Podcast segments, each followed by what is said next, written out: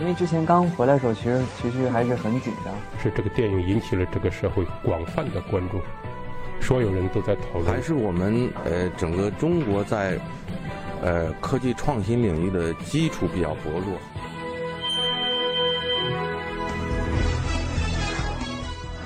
影响有影响力的人，中国新闻周刊。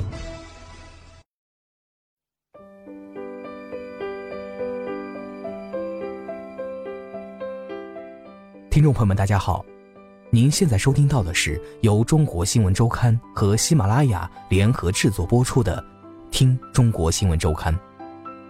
本次稿件选自《中国新闻周刊》杂志，温天一、梅峰打捞被遗忘的诗意。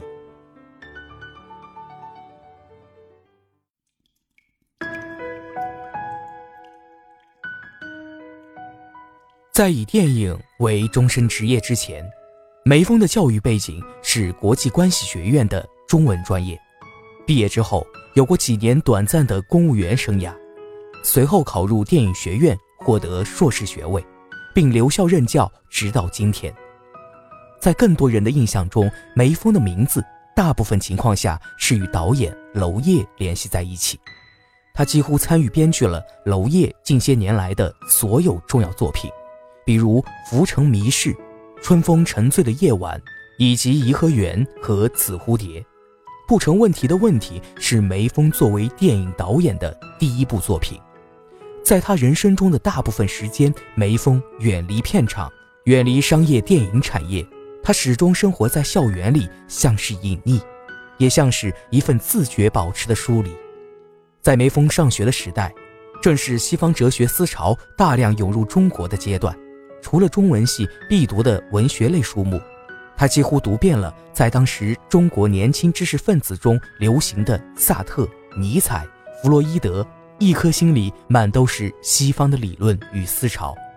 后来的梅峰也曾去法国留学，事实上，至今他仍然在学院里教授着欧洲电影的课程。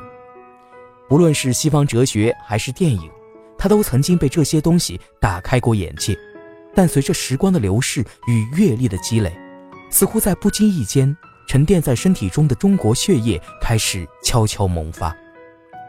对于梅峰来说，那个触发的点似乎是他与娄烨的一次谈话。那时，他们正在筹备电影《春风沉醉的夜晚》，一个与郁达夫的小说有着同样名字、讲述现代社会中几个男女情欲纠葛的故事。导演娄烨对编剧梅峰说：“可不可以尽量用白描式的手法来讲述它？”随后，他们开始探讨中国文学自身所具备的优势。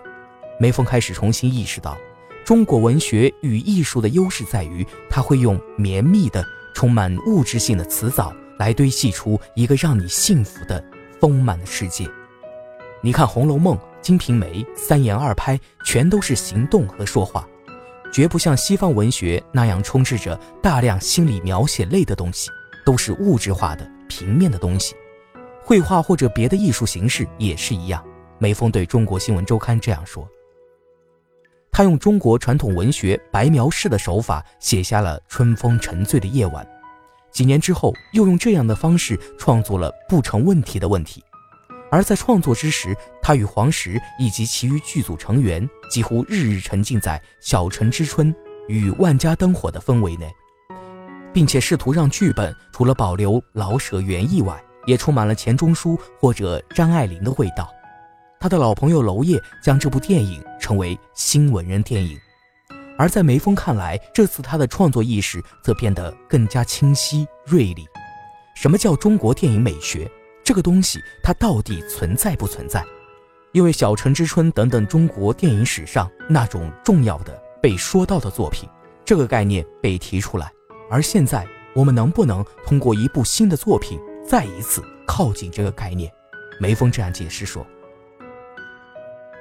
作为一部学院派电影，不成问题的问题成本并不高昂，但即便如此，在拍摄的过程中。”梅峰也会面临着一些资金上以及其余琐屑的困扰，这也让他颇尝到了一些人情冷暖的况味。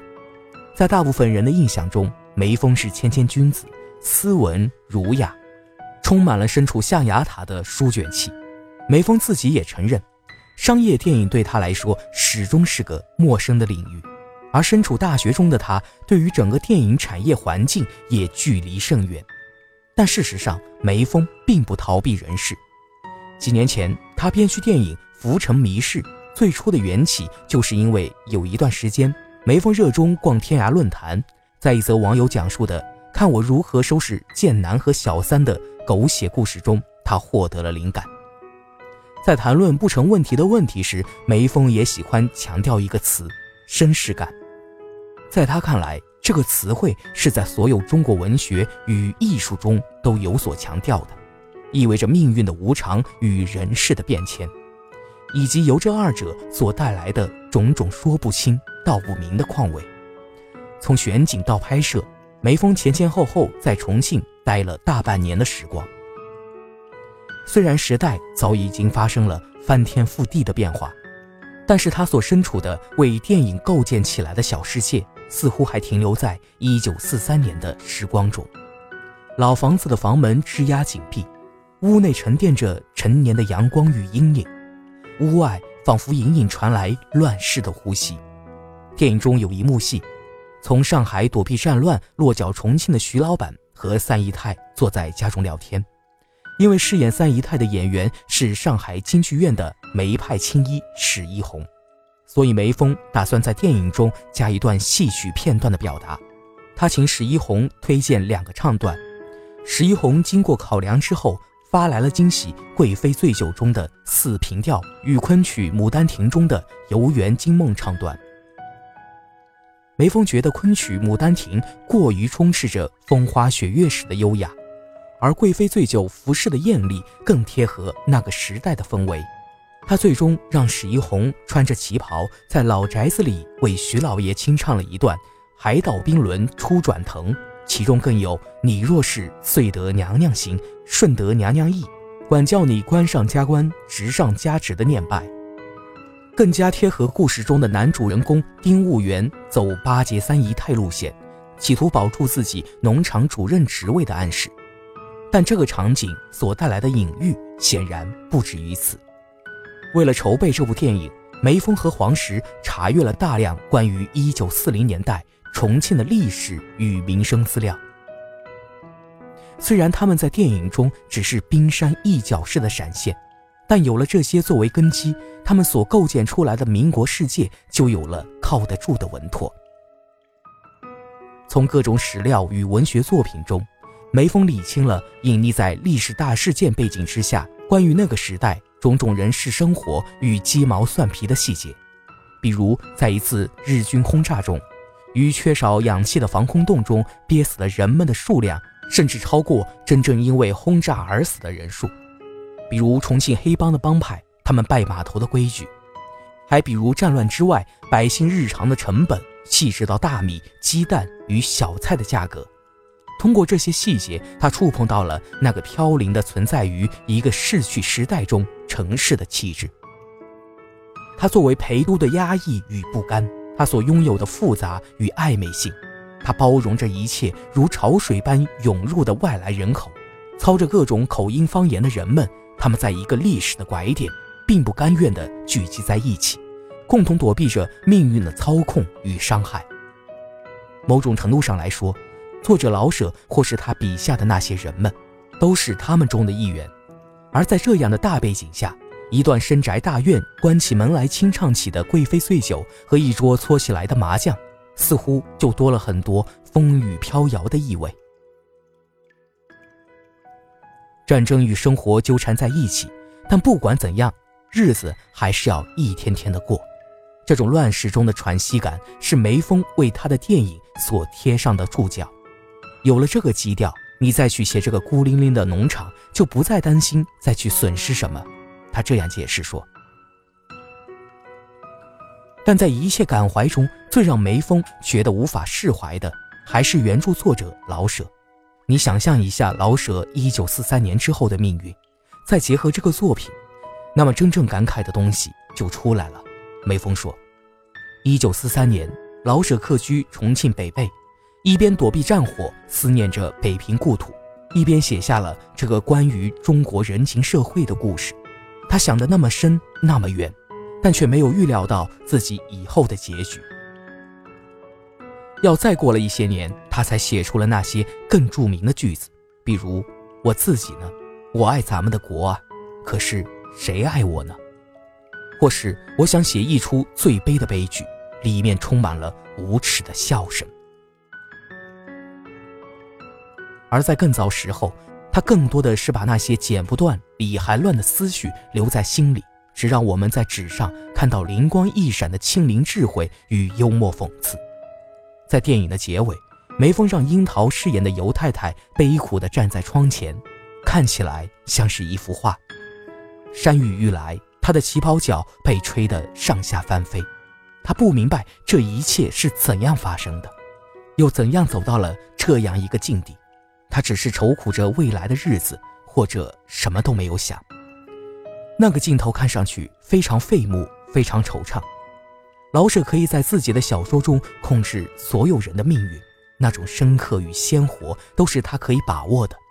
但当他一旦自己成了剧中人的时候，那么整个世界就会充满了绵绵不绝的困境，裹挟着你无法脱身，你没有任何可以选择的余地，只能像木偶一般被命运所摆布。人生如戏，戏如人生，恐怕就是这个意思。梅峰最后。如是说。I miss the taste of sweet life. I miss the conversation. I'm searching for a song tonight. I'm changing all of the stations. I like to think that we had it all. We drew a map to a better place. But on the road I took a fall Oh baby, why did you run away? I was there for you in your darkest times. I was there for is not, but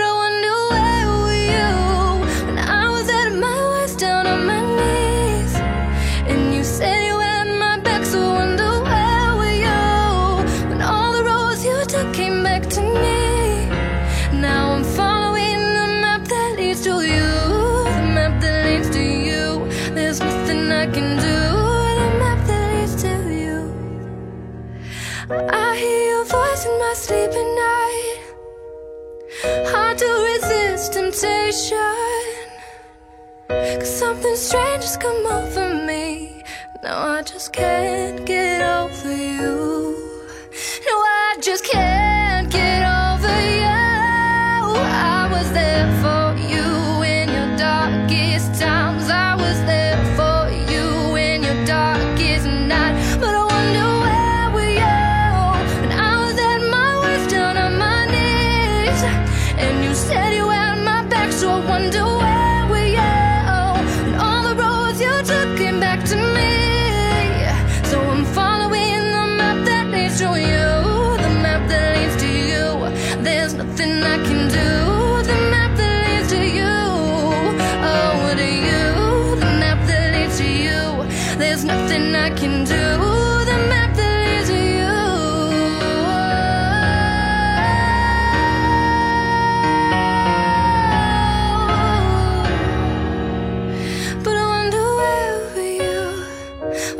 said my words down on my knees.